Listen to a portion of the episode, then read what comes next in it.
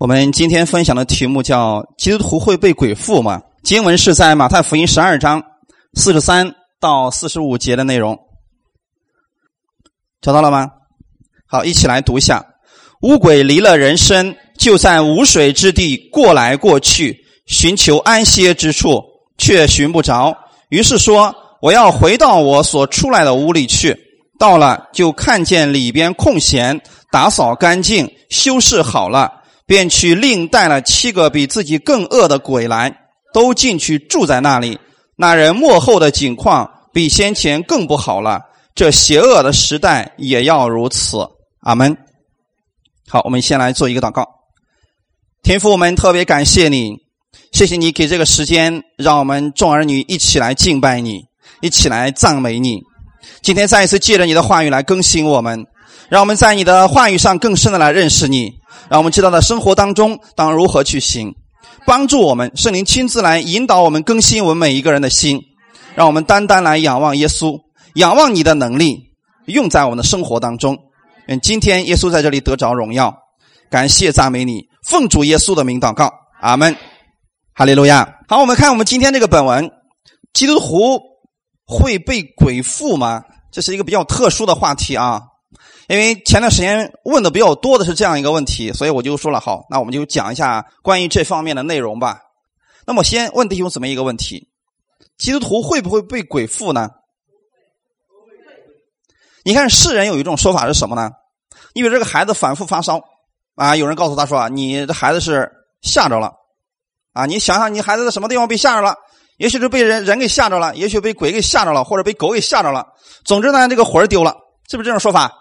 他们会做什么事情？叫魂儿，是不是？说你记得那个孩子在哪个地方被吓着了呢？呃，牵一只猪过去，嗯，然后呢，在那个地方把魂儿给叫回来，是不是？曾经有人做过这个事情，而且怎么样，还管用了？是不是弟兄姊妹？那么还有一种说法，就是世人特别喜欢谈论这个鬼的问题，所以我们作为基督徒来讲，我们不要经常去谈论魔鬼的事情，这不是一个好的方法。不要让这样鬼的话语总是从你的嘴里说出来。我举个例子来讲，你比如说一个人喜欢喝酒，这个人会说他是什么酒鬼。那么如果一个人喜欢赌博呢，赌鬼；喜欢吸烟呢，啊，你看怎么总是跟鬼扯到一起去了呢？那问题是，真的人家喜欢赌博就是赌鬼了吗？人们说的意思是有一种鬼好像附在他身上去了啊，他就喜欢赌博了。其实这个人他自己也控制不了自己，对不对？事实上。确实是这个问题。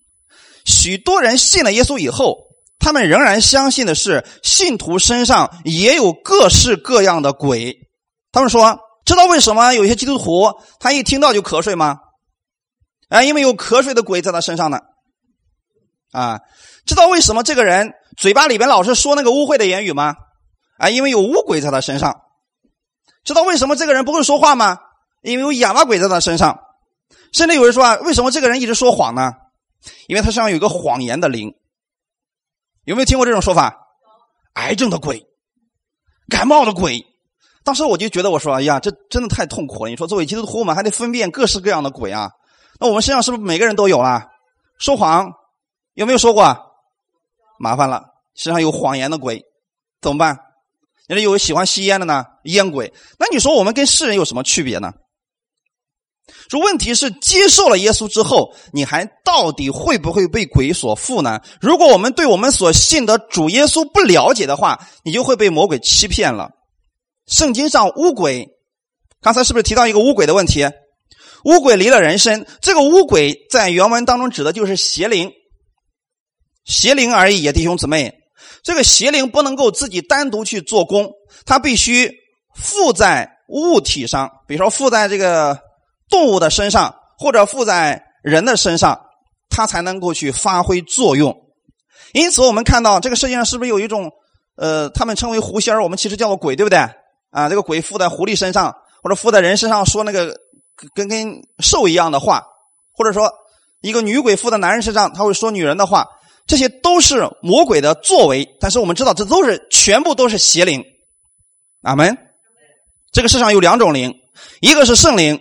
一个就是邪灵，如果你身上没有圣灵，就很容易被邪灵所控制啊。所以，当乌鬼它有一个特点是什么呢？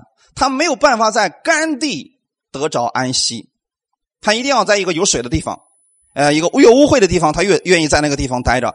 所以你看这里边就提到一个事情，说乌鬼离了人身以后，在无水之地就过来过去，像不像魔鬼？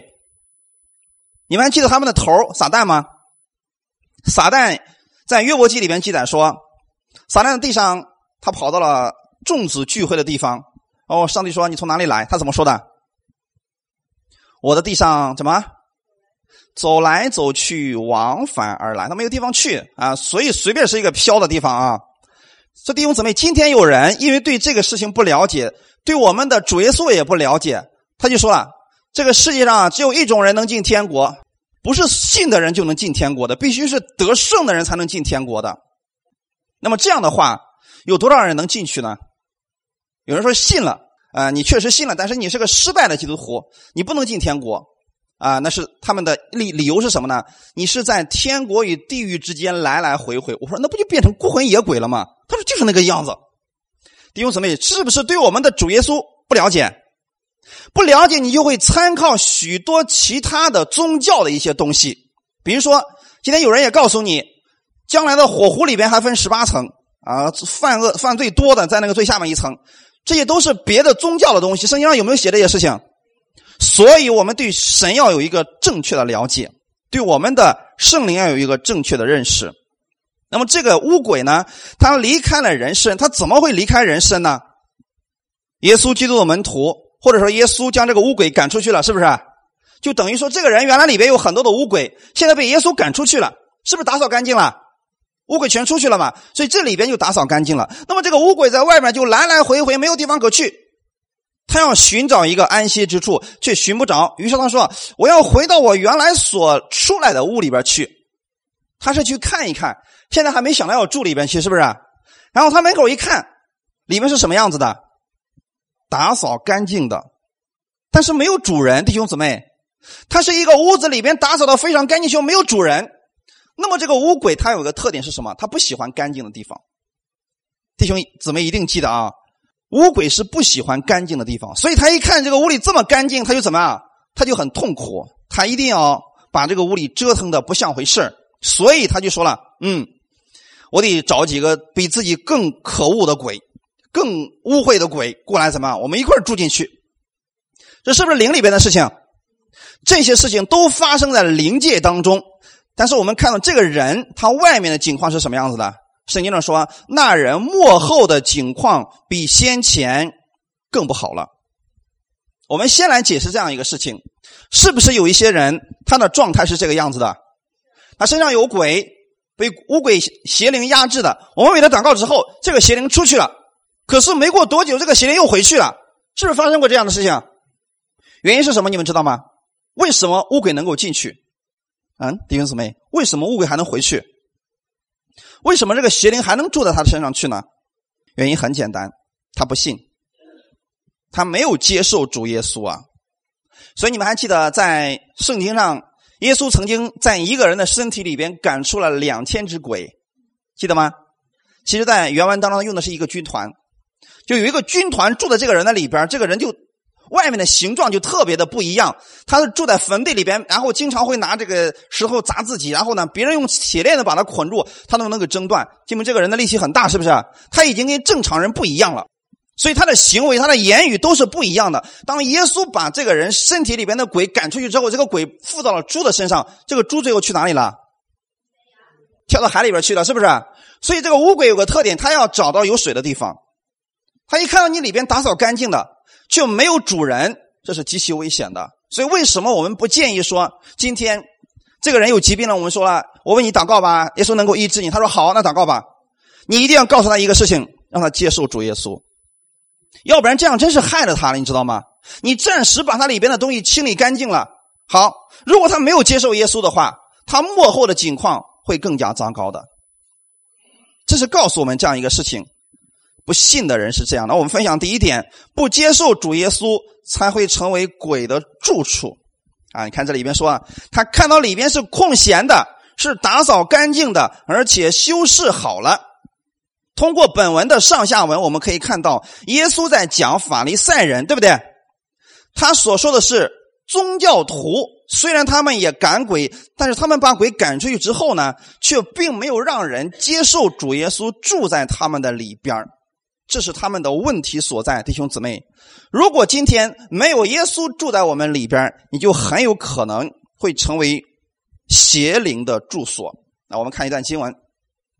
以弗所说的第三章十七节说：“使基督因你们的信住在你们心里，叫你们的爱心有根有基。”这里有一个意思告诉我们说：今天耶稣怎么样能住在你的心里边？信，对不对？当你信耶稣的时候，耶稣就住在你的心里边，而且呢，叫你们的爱心，我们的爱心不是随便出来的一种爱心，是有根有基的。根基是谁？就是耶稣基督。阿门，弟兄姊妹，这就是说，我们跟不接受耶稣的人完全是不一样的。那么，没有接受耶稣的人，他们要求的是道德的好行为。法利赛人有一个特点是什么呢？他们不接受耶稣，他们不相信耶稣，他们用遗文、用规条来装饰自己，但是里边却没有圣灵，就没有耶稣基督，所以他们里边是空的。耶稣怎么描述他们的呢？耶稣对这群假冒伪善的法利赛人是说：“你们这假冒伪善的法利赛人和文文士和法利赛人有祸了，因为你们好像粉饰的坟墓。粉饰的坟墓有什么特点？外面很好看，对不对？外面打扫的很干净，里面是什么？死人的骨头。弟兄姊妹，也就是说，你看到有很多的人，他外面装饰的是很漂亮的，但里面没有耶稣，里面可能住的是乌鬼，里面住的可能是什么呢？是死的东西。”是让他逐渐走向死亡的东西，这就是不信主的人现在的一个状态。阿门。然后说，这些假冒伪善的法利赛人，他们什么呢？他们里边装满了死人的骨头和一切的污秽，这才是问题。当你里边装满了污秽的时候，什么愿意进去？自然就是邪灵了。好门。弟兄姊妹，这能理解不能理解？就是里边有污秽，才能被污鬼看上。弟兄姊妹，要不然的话。他是不能够进去的啊，所以你看，这个世界上有不信的人的一个特点是，世人越怕鬼，就越容易被鬼附，对不对？有一些人他什么都不怕，世上哪有什么鬼，我不相信。这样的人反而没事他那个天天担心有什么污鬼的人，那个鬼经常来找他，原因是什么？他里边已经有了污秽了，所以才能成为污鬼的这样一个住所，就里边已经有了邪灵了，所以才能有邪灵的。一个进去住他的一个特点，这是也是一种信仰，弟兄姊妹，你不相信他，他没有办法进去；你接受他了，他真的就会住进去的。阿门。小的时候，你们是不是有很多人都玩过什么碟仙啦、笔仙的这些东西？你知道吗？这就是请鬼入室，这是很危险的一件事情。为什么我们不要做这样的事情呢？因为你做的时候，你是在相信有这样的东西，你是在请这样的东西。进入到你里边，一旦进入了，你能把它扫出去吗？去不去？出不去了，弟兄姊妹。所以世人都知道，请鬼容易送鬼难，就是这个原因啊。原因就在这里，我们不要让我们的心成为乌鬼的住所。再说了，你的心也不可能成为乌鬼的住所。当然了，你可以把这样的一经文，把这样的一个原理呢，分享给那些没有信的，特别是呃那些反反复复被呃被吓着的那些人，直接。你可以告诉他一个最简单的方式：奉耶稣的名出去吧。昨天的时候，我们的刘仁清弟兄去我家的时候，给我分享了这样一个见证。他给他一个朋友在传福音，他那个孩子就是被吓到了，然后呢，反复的发烧，反复的发烧，然后呢，呃，那个看的人也说了，你这孩子是被什么什么，还还有名字，被什么什么鬼给附了啊？你得去叫一叫。然后刘仁清告诉他说：“不用这么麻烦，我告诉你一个最简单的方式，你相信耶稣能够把这个鬼赶出去吗？你要去回去之后，你可以你说了。”奉耶稣的名，命令这个鬼从里边出去。他回去这么做了，你们知道发生什么事了？说的同时，孩子就好了。耶稣的名字是有能力的，谁用都可以。耶稣的名字是有能力的。问题是，这个人他现在看到自己的孩子这个这个问题恢复正常了，他也不一定是信耶稣的。就像现在这个人是不是这样的？他里边打扫干净了，别人把他打扫干净了，他如果不接受的话，他里边还是空的。所以我们所说的，为什么让别人信耶稣呢？其实就在这个地方，弟兄姊妹。所以因此一些人他来寻找耶稣来得医治，或者说我们为一些人赶鬼，过了一段时间，这个人又恢复到了原来的样子，是因为他没有接受耶稣啊。阿门。没有接受耶稣的原因，为什么我们说了？今天我们看到一些人有问题，我们为他赶鬼，为他医治之后，我们后面一定要劝他说：“你来教会聚会吧，你经常来聚会吧，因为你经常聚会的过程当中，你就会认识我们主耶稣的能力。”阿门。魔鬼的欺骗就没办法在你身上能够得胜了。如果没有把耶稣记在心里边，其实就跟外面修饰好了，里边却是空空的，是一样的。所以这里边就说犹太人过去的历史是什么样子呢？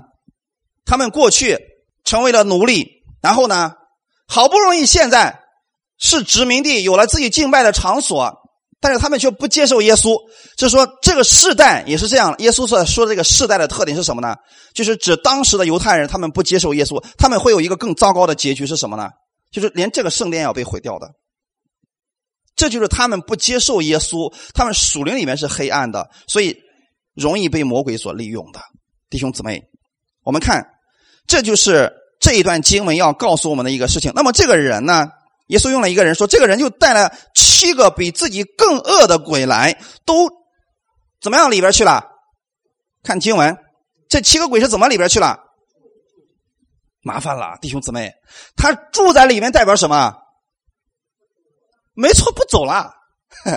他把那个地方当成家了，他住那儿去了，他不走了。你说这个人的情况能好到哪里去？所以情况就更糟糕了，弟兄姊妹，这就是为什么我们说了，先让这个人接受耶稣，然后我们为他做医治祷告，我们为他做赶鬼的祷告，很重要就在这里，先让他耶稣进去，然后这些问题就解决了。如果耶稣不住进去，这个鬼就会住进去。为什么带来七个呢？其实七在圣经当中是一个完全数，阿门。这就说明这个人完全被魔鬼占用了。完全被魔鬼的势力所控制了，所以说那人幕后的情呃情况呢，比先前更不好了。所以如果说我们今天没有接受耶稣，我们只是注重教会的礼仪，你信的还不如不信。能理解我我我要给大家说的意思吗？如果你来到教会当中，你不信耶稣，你只是来参加礼拜，你只是来守一个礼拜一个宗教的仪式，你比不信的更糟糕。因为你把自己束缚住了，你心里面没有自由，没有释放。为什么有许许多多在律法下的人，他们痛苦呢？他们不敢不信，但是信又发现得不着什么东西，他们一直在纠结当中。因为什么呢？因为这个问题。也许有很多人他没有信，他不知道耶稣是干什么的。很多人信了很多年，说：“你知道耶稣为你的罪已经死了吗？”他说：“啊，你知道这个今天你是艺人吗？”啊，那你说你到底信的是什么了？多少年年复一日的去教会，然后呢？还是没有接受耶稣，这样的人其实很很可怜，你还不如不信的好了。弟兄姊妹，我们信的不是一个宗教。你看世上是不是有其他的宗教？他们是不是也很虔诚啊？初一啦，十五人家也去，但是你知道吗？他们的情况是更糟糕的，是在拜鬼呀，还不如那个不拜的。弟兄姊妹，你接受耶稣，你的生命不是这样的。所以那个人幕后的情况比先前更不好了呀，弟兄姊妹。我们不愿意，我们弟兄姊妹糊里糊涂的信。我愿意你们知道你们信的是谁。阿门。第二点，我们来分享：信的人会被鬼附吗？会不会，弟兄姊妹？不会。确定吗？确定。啊，太棒了，弟兄姊妹，答案是正确的，不会被鬼附，不会被鬼附啊。我们需要有依据啊，你要在圣经中找到答案的啊。看一段经文，《约翰福音》的五章二十四节，我们一起来读一下。我实实在在的告诉你们，那听我话又信差我来者的，就有永生，不至于定罪，是已经出死入生了。阿门。这里边说什么？我实实在在的告诉你们，听我的话语就是听耶稣基督的话语，对不对？然后相信，相信耶稣的人就有永生了。有没有其他的条件？不是你得胜了。不是你行为够好了，你才有永生，是你信你就已经有永生了。后面神给你有一个什么，就不至于定罪了。上帝不再定你的罪了。阿门。你有一个特点，你有现在的处境在哪里？你是已经出死入生的人，从死亡下已经出来了，进入到了生命当中了。耶稣就是生命，对不对？所以你从过去的死亡当中进入到了基督当中，这就是你现在的生命状态啊，弟兄姊妹。所以千万不要信错了啊，绝对不是得胜了才不会被鬼附，是信了主耶稣，魔鬼就没有机会了。阿门。啊，那么有段经文可能很多人就理解错了，一直以来许多人被这样的一段经文给吓住了。所以我是愿意把这些经文都给大家解开，让你们除去惧怕。在哥林多后书第六章十四节到十八节里边，这段经文有许多人非得把它用在婚姻上面，结果导致许多的弟兄姊妹，特别是姊妹找不着对象。我们看一下这段经文啊。格林多后书六章十四到十八节，你们和不信的原不相配，不要同父一恶。义和不义有什么相交呢？光明和黑暗有什么相通呢？基督和比列有什么相合呢？信主的和不信主的有什么相干呢？神的殿和偶像有什么相同呢？好，你看这里面是不是一个一个一个一个的对比？一个是不信的，一个是信的；一个是义的，一个是不义的；一个是光明的，一个是黑暗的；一个是基督，一个是比列；一个是神的殿，一个是偶像的殿。可是为什么有很多人非得把它用在婚姻上呢？你从前后两章来看，保罗是不是在说婚姻的事情？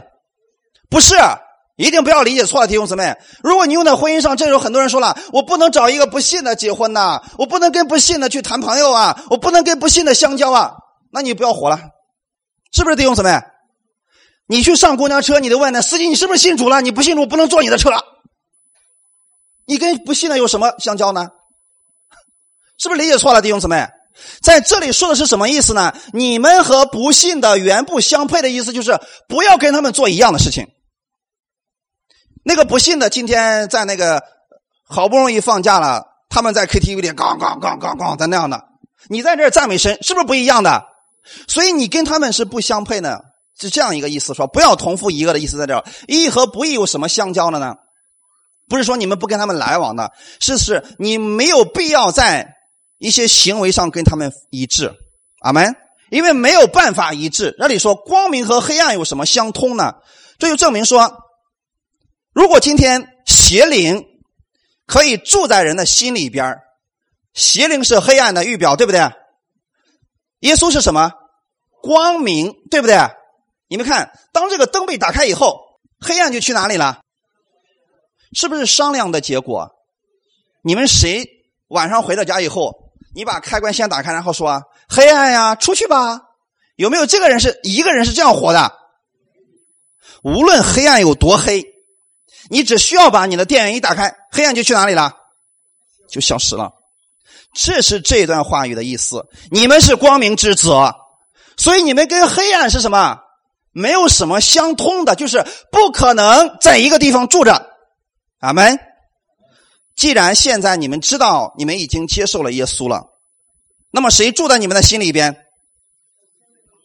是不是圣灵住在你们心里边？圣灵是不是光？光和黑暗怎么可能同时存在呢？要不然黑暗存在，要不然光存在，是不是？光一来，黑暗就消失了。所以你们心里边是有光的人，所以黑暗不可能住在你们心里边哈哈。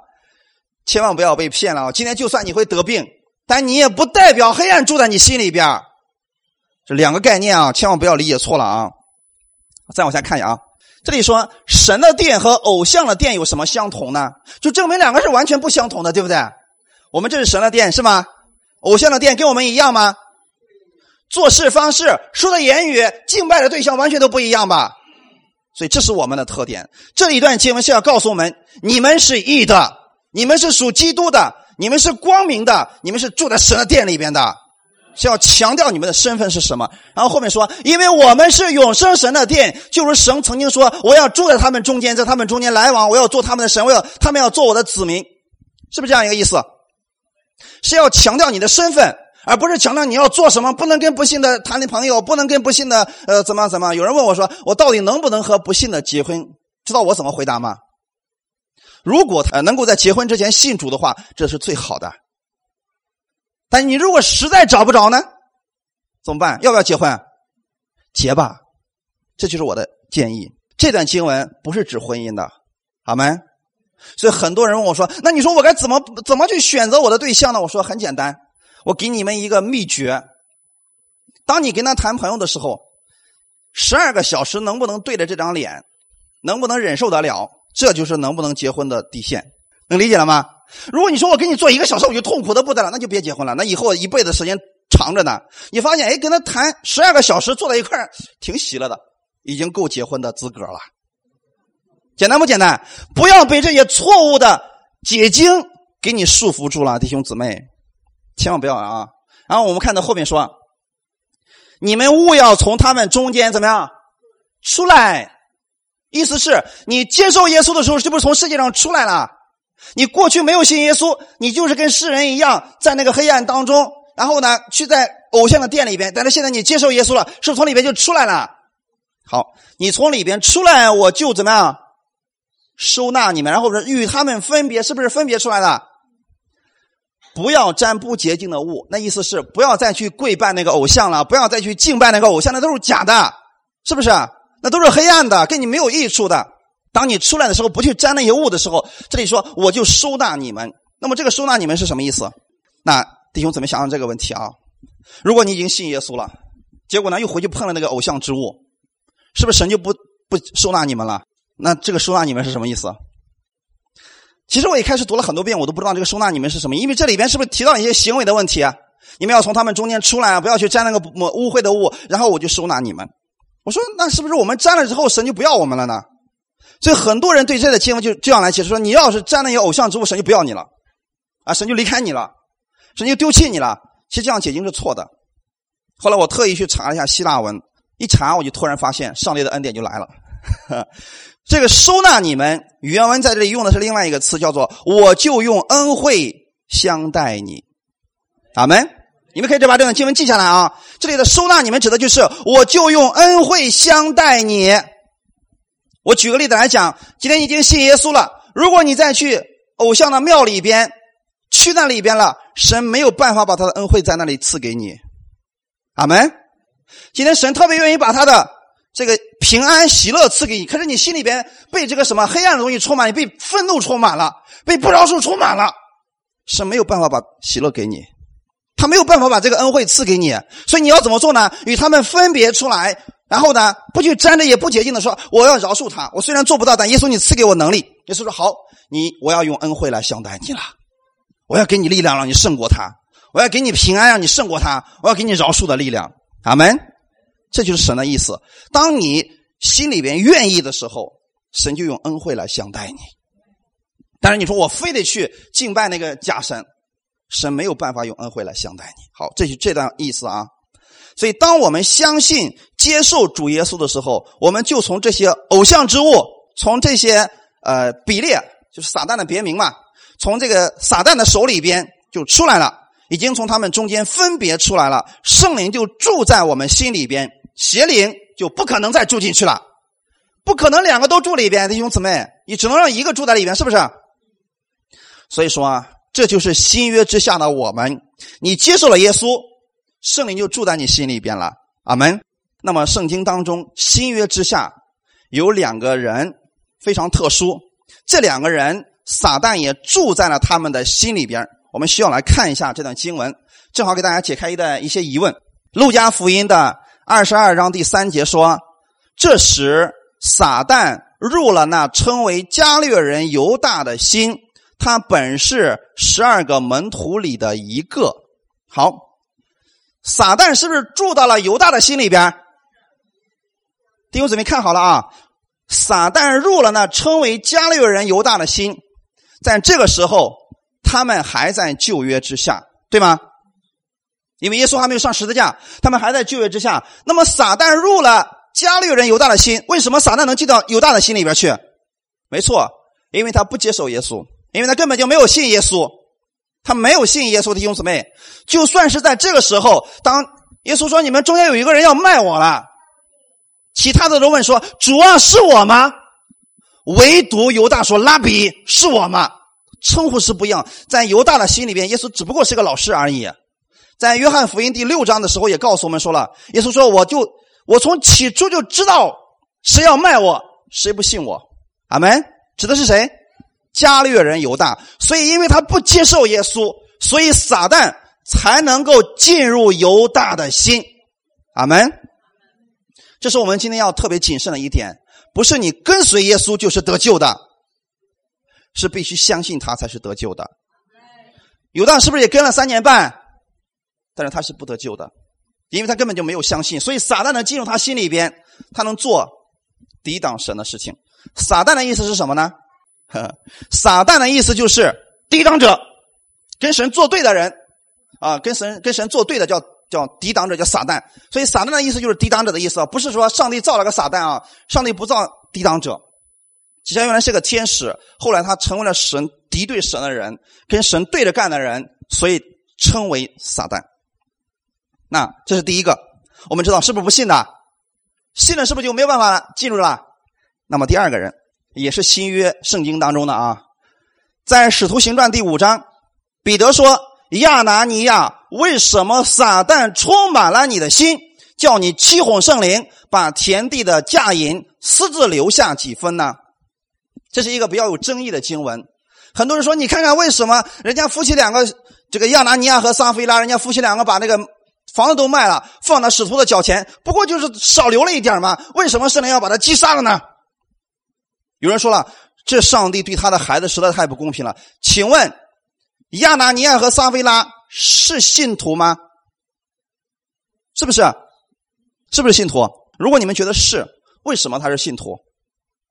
因为他把钱拿到教会，他就是信徒吗？所以很多人有一个错误的观念，说：“你看人家把房子给卖了，也把钱拿到教会去了，是把钱拿到教会的都是信徒吗？不一定，对不对？但是我们今天要通过这个经文，给这一段比较有争议的经文，给你们一个结论：亚拿尼亚和撒菲拉不是信的。为什么不是信的呢？刚才我们前面已经说的很清楚了。如果你信耶稣了，圣灵就会住在你心里边撒旦又怎么能够充满你的心呢？嗯，所以今天弟兄姊妹，如果你的心要被一样东西充满的话，一定是圣灵充满。阿门。怎么可能你心里住了圣灵，然后又被撒旦充满？那是一个什么样的状态呢？那就是你晚上的时候把你家灯打开之后，一边是黑的，一边是亮的，那是一种什么场景啊？能不能出现这种情况？不能，要不然全黑的，要不然全亮的。充满的意思是不是整个都是啊？所以在晚上的时候，要不然你家里全是，比如说客厅里边全是黑暗的，要不然呢全是光明的，不可能一会儿光明一会儿黑暗，那是什么样一种状态啊？我们的心，请记得，当你接受耶稣的时候，圣灵就住在你里边了。阿门。撒旦不可能住里边，又怎么可能充满你呢？所以今天很多人说：“哎呀，人家说你告诉我，我领受方言了，我这个突然我发现我被好像是被邪灵充满了。”你既然都领受耶稣了，领受圣灵了，怎么可能被邪灵充满呢？怎么可能被撒旦充满你的心呢？除非你是不信的。阿门。所以千万不要担心，你求的是圣灵充满，魔鬼不可能充满你的心。唯独你看这里边说了啊，彼得说：“亚拿尼亚，你为什么撒旦充满了你的心？他做了什么事情？欺哄圣灵啊！啊，弟兄姊妹，他欺哄圣灵啊，然后他会做了这样的事情。所以我们这里有一个结论是。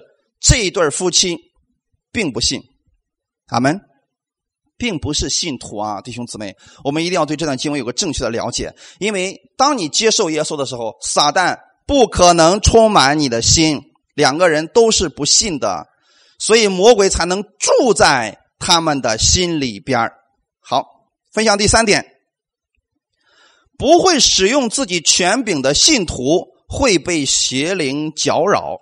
这就会解决你们一个问题：说啊，那既然我们心里边、我们灵里边不可能被撒旦充满，但是为什么我们还会常常听到一些，比如说，哈，你这个假冒伪善的东西，你看你今天都做了什么？是不是有这样的意念出来了？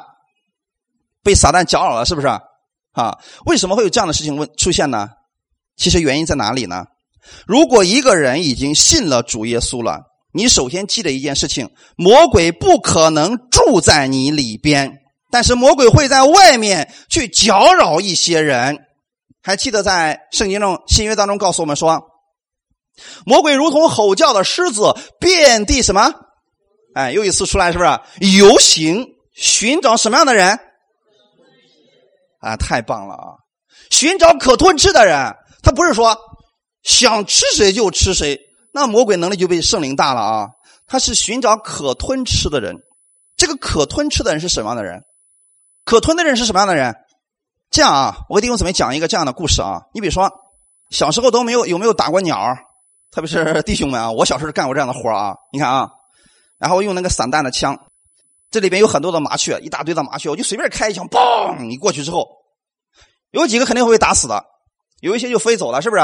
剩下有几个半死不活的。你觉得我会去先捉哪一种？是不是半死不活的那种？想跑还还还正正要飞起来，我先抓这种。为什么不去抓那个死的？他已经在我手里边了。我什么时候想捏死他，什么时候把他烤了，都不是问题，是不是？现在唯有一种，就是那个半死不活的，才是我需要去攻击的对象。阿门。所以弟兄姊妹，你知道魔鬼为什么不去攻击那些不信的吗？那是死的。他什么时候想收拾他们都可以，对不对？还有另外一种，他攻击不了，就是那已经飞走了，是不是？就像我们一样，我们认识到自己的权柄了，认识到自己的能力了。魔鬼说：“这不行，这这已经飞走了，弄不着了。”所以他只能找一种什么啊？对自己有怀疑的，对神不确信的那种，正好是魔鬼攻击的对象。是不是你们都有这样的经历？就是那个出信的人，特别容易成为魔鬼攻击的对象。哎，你今天刚刚接受耶稣，我们一般都告诉他：“这周你一定要确信，不管家里发生什么事情，一定要及时告诉我。”阿门。为什么要这样去嘱咐别人？因为在这一周当中，他的最容易怀疑的时候，刚刚接受耶稣，魔鬼不会放过他，会给他制造很多假象，会搅扰他。这种情况，我们告诉他：如果有什么问题，告诉我们，我为你去祷告，一定会胜过的。是不是很多人都有这样的经历了？这就是原因。因为什么？这个时候你是魔鬼想要吞吃的对象，因为你很多怀疑，不认识，也不知道自己的权柄是什么，不会用。好，所以魔鬼是要找这样的人，然后去搅扰他们的，去搅扰他们的啊！当然了，魔鬼也会去试图去搅扰那些有信心的，目的是不希望你一直有信心。所以呢，他会去全部都去做。但是一般来讲，怀疑的这个人最容易跌倒。我想在这里给弟兄姊妹讲一下，那些可吞吃的那些人，是一些对自己的权柄、对主耶稣不认识，或者说认识不够全面的那些人。他们魔鬼能不能进到这些人心里边？能不能？不能，一定记得不能。就算他是最软弱的，他是最无助的，魔鬼也不能进到他心里边去。但是魔鬼会在外边吓唬他。我我想用一个故事给大家来解释一下啊，《撒母耳记上》的十七章讲的是什么故事？连小孩子都能记得的故事，是不是？大卫大战歌利亚嘛，对不对？好，我想从另外一个角度给大家分析一下这段经文到底在讲什么。我们一起来读一下这段经文：《撒母耳记上》的十七章一到二节，非利士人招聚他们的军旅要来征战，聚集在属犹大的梭哥，安营在梭哥和亚西加中间的以弗大民。扫罗和以色列人也聚集在以拉谷安营，摆列队伍，要与非利士人打仗。两军是不是对战了？好，问题就出现在这个地方，一直持续了四十天，是不是？两军不征战，老是对骂。你们见过这样的对军队吗？一直对骂。我们来看一下啊，第十节到十一节，那菲利士人又说：“我今日向以色列的军队骂阵，你们叫一个人出来与我战斗。”扫罗和以色列人众人听见菲利士人的这些话，就怎么样？就惊惶，极其害怕。哇，发生了什么事情，弟兄姊妹？我们在这做一个假设啊，弟兄姊妹，想这样一个问题：歌利亚是不是很强大？太强大！圣经说了，他从小就是战士，而且怎么样，个子非常的高大，对不对？全身都是装备啊，这装备可值钱了。那一你看那一柄枪多重，是不是？就大卫那小身板啊，一枪过去，大卫就没影了，是不是这样情况？问题是这样的啊，如此强大的歌利亚带着他的军队的时候，以色列百姓已经吓成这个样子了，他们为什么不过去？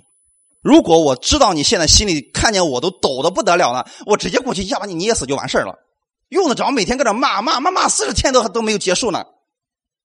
太复杂了，是不是？问题是为什么他不过去？他一直说什么？看前面怎么说的？你们叫一个人出来。歌利亚在干什么？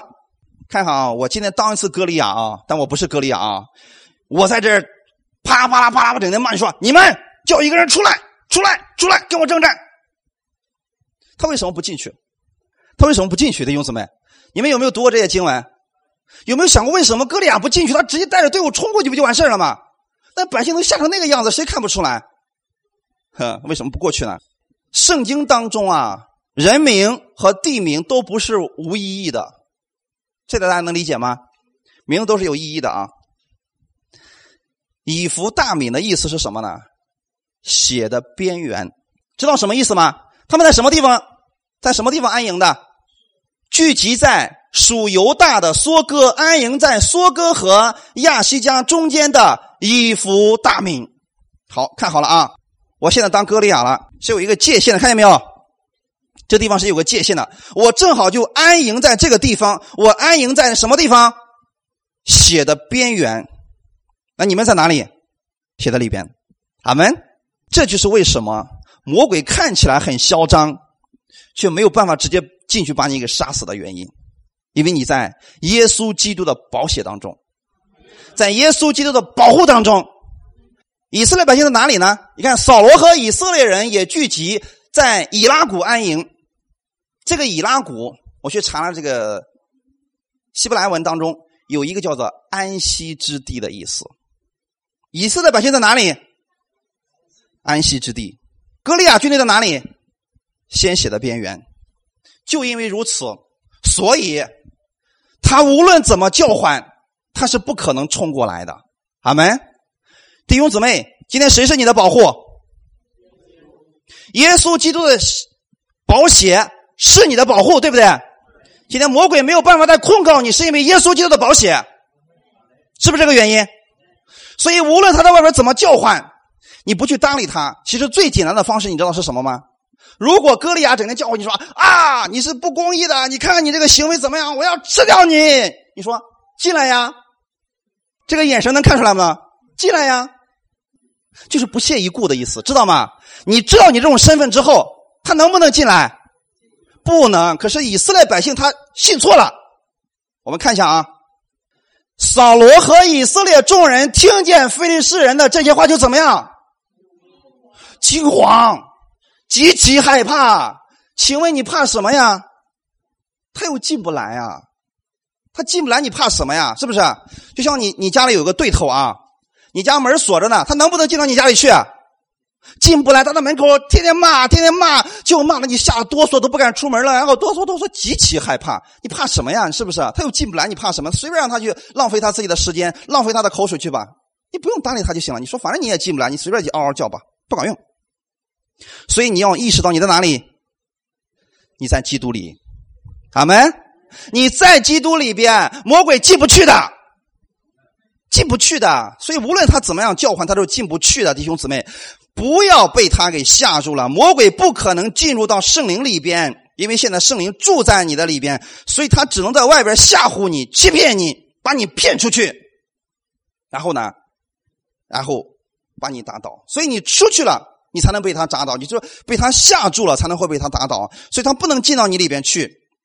要真正的认识到魔鬼是毫无作用的。阿门。我给大家举个例子啊，看看保罗是如何战胜这个魔鬼的啊。保罗啊，在一个地方去传福音的时候，的使徒行传的十六章十六到十八节啊，然后有一个使女又迎着面来，她被巫鬼所附，是不是被鬼附了？被鬼附了，然后用法术叫他的主人们大得财力。他跟随保罗和我们喊着说：“这些人是至高神的仆人，他们要传说救人的道。”一连多日这样喊叫。请问这个鬼是进到保罗心里边去了吗？是不是在一个人的身体里边？但这个人天天跟在保罗屁股后面说：“啊，他是至高神的仆人，他是传的是救人的道。”天天这么喊着。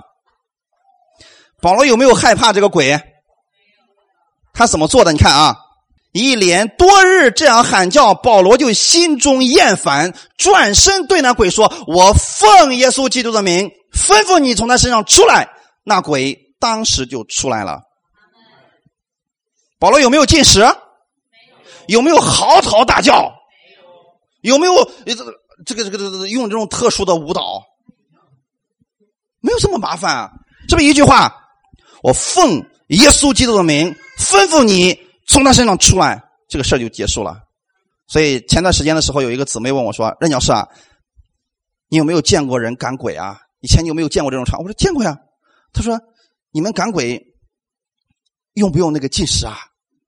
呃，前两天呢，我们的牧师说了，他去给给赶鬼了。他说：“那鬼要分三批才能出去玩，呃，还得禁食。”然后我就说：“怎么这么麻烦呢？”他说：“那那那真正的意思是什么呢？你能告诉我到底该怎么做吗？”我就给他打了一句话，知道是什么呢？奉耶稣基督的名，吩咐他从这个人身上出来。然后我打完之后，他就一直等。他说：“没了。”然后我说：“你还想听什么呢？”弟兄姊妹，是不是人加了很多东西？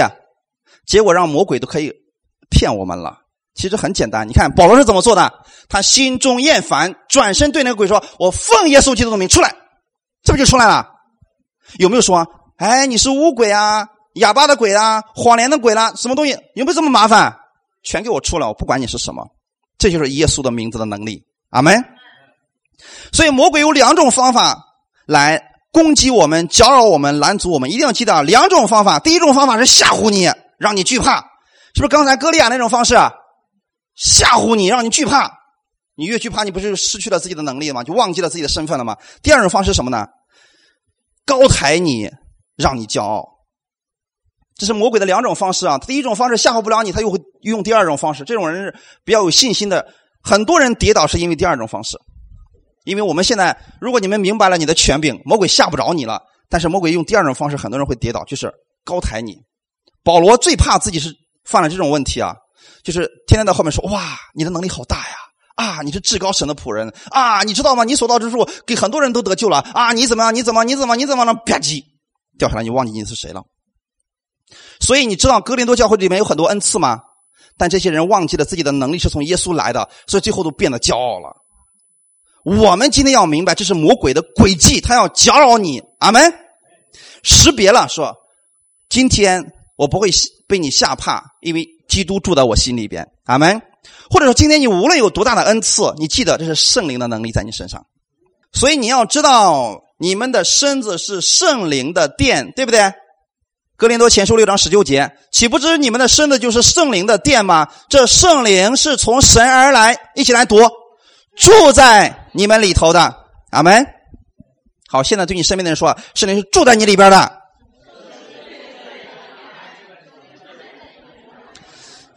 知道住在里边是什么意思吗？不走啦，不离开了，赶也赶不走了。阿门。圣灵住在里边，魔鬼还能住在里边去吗？不能，因为他根本就进不去。你家灯只要亮着，无论黑暗有多黑，他进不去，他战胜不了这个光，是不是？这就是我们现在的真实的身份啊，弟兄姊妹。然后，约翰一书的第四章第四节也告诉我们一个事情，这样让你们知道你们的权柄。可以简单的用耶稣的名字胜过一切魔鬼的搅扰。一起来读一下《约翰一书》第第四章第四节：“小子们呐，你们是属神的，并且胜了他们，因为那在你们里面的比那在世界上的更大。”把这段经文要背过了啊！所以不用担心什么魔鬼啊、巫灵啊、谎言的灵啊、什么癌症的灵啊、感冒的灵，这这没有用的，不要去分辨这些东西了。你只知道他是邪灵就够了。奉耶稣基督的名出去，结束了。阿门。小子们呐，你们是属谁的？谁告诉我是属蛇的？不是属蛇的啊，也不是属狗的啊，不是属猪的啊。你们是属神的。而且告诉你一个什么，并且胜了他们。他们是谁？没错，撒旦。不管他有多少个。你们已经胜了他们了，原因是什么呢？因为不是你的能力有多大了，不是你进食时间够长了，不是你信主时间够长了，因为有一个东西住在你里边圣灵，阿门。因为那住在你们里边的，比那在世界上的更大。那世界上的是不是魔鬼？住在你里边是圣灵，对不对？圣灵大还是魔鬼大？当然是圣灵大。所以你怕什么呀？多少教会他们没有把这个信息告诉信徒们，结果信徒然后老害怕魔鬼了。你不知道呀，魔鬼的能力可大了，他大什么呀？大谁大？圣灵大，住在你里边的那个更大一些。阿门。所以弟兄姊妹一定记得这样的事情啊。比如说，有人说你不知道呀，这个房子可不好卖了，因为这房子里边过去死过人，里边有有鬼呀，有厉鬼呀。你你一听别人这么一描述，你心里进那个房子里怎么也会心惊胆战的吧？这个时候要改变一下自己的想法了。进去之后说了：“我来了，出去吧。”理解我意思没有？你首先得知道你里边是谁，圣灵，阿门，像光一样，他所到之处，黑暗就出去了，阿门。所以有时候你真你真的你们出差的时候，到一个宾馆里边，就觉得说那里边阴气森森的。不要惧怕，惧怕什么呀？你说奉耶稣的名，所有的小鬼们都听着啊，出去，因为我来了。那住在我里边的，比你们能力大多了，别挑战我，是不是？这样的话，你怕魔鬼吗？不怕了。其实这种方式也可以让你胜过心里边许许多多的一些压制、一些问题，特别是精神方面的疾病。你只要宣告这一段经文，就可以胜过了。原因很简单，你们是光明之子，在圣经上，《帖撒罗尼迦前书》第五章第五节，你们都是光明之子，是不是光明之子？光跟黑暗能不能住在一起？所以魔鬼是黑暗，你是光明之子，你们都是光明之子，白昼之子，你们不是属黑夜的，也不是属幽暗的，所以他要怕你们的，然后。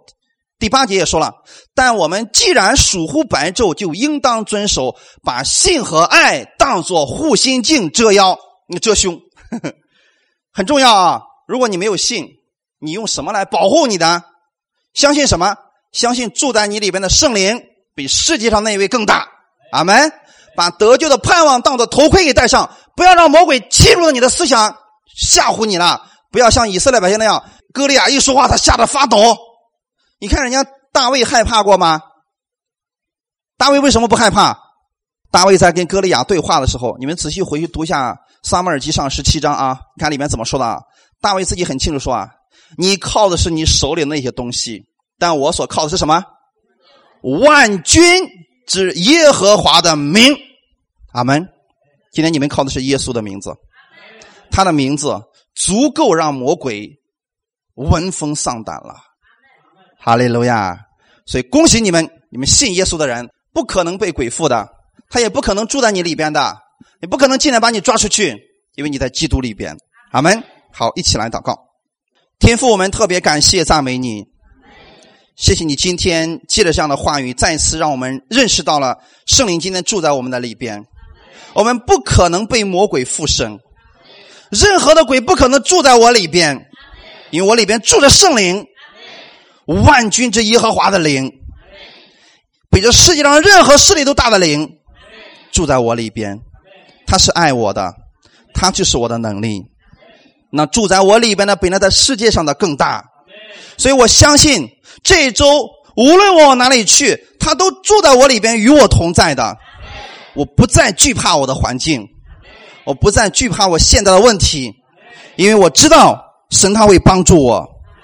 住在我里边的圣灵会让我胜过这一切，耶稣，我谢谢你，因为我接受了你成为我人生的救主了。我知道我有永生的人了，你不再定我的罪了，我已经出死入生了，我也会成为别人的祝福，因为我是属基督的，我是光明之子，我能把基督的光明带给很多在黑暗当中的人，使他们也能够得到释放。耶稣，我谢谢你，谢谢你把这能力加到我身上了。感谢赞美主，祝福今天来寻求你的每一个弟兄姊妹，奉主耶稣基督的名祷告，阿门，哈利路亚。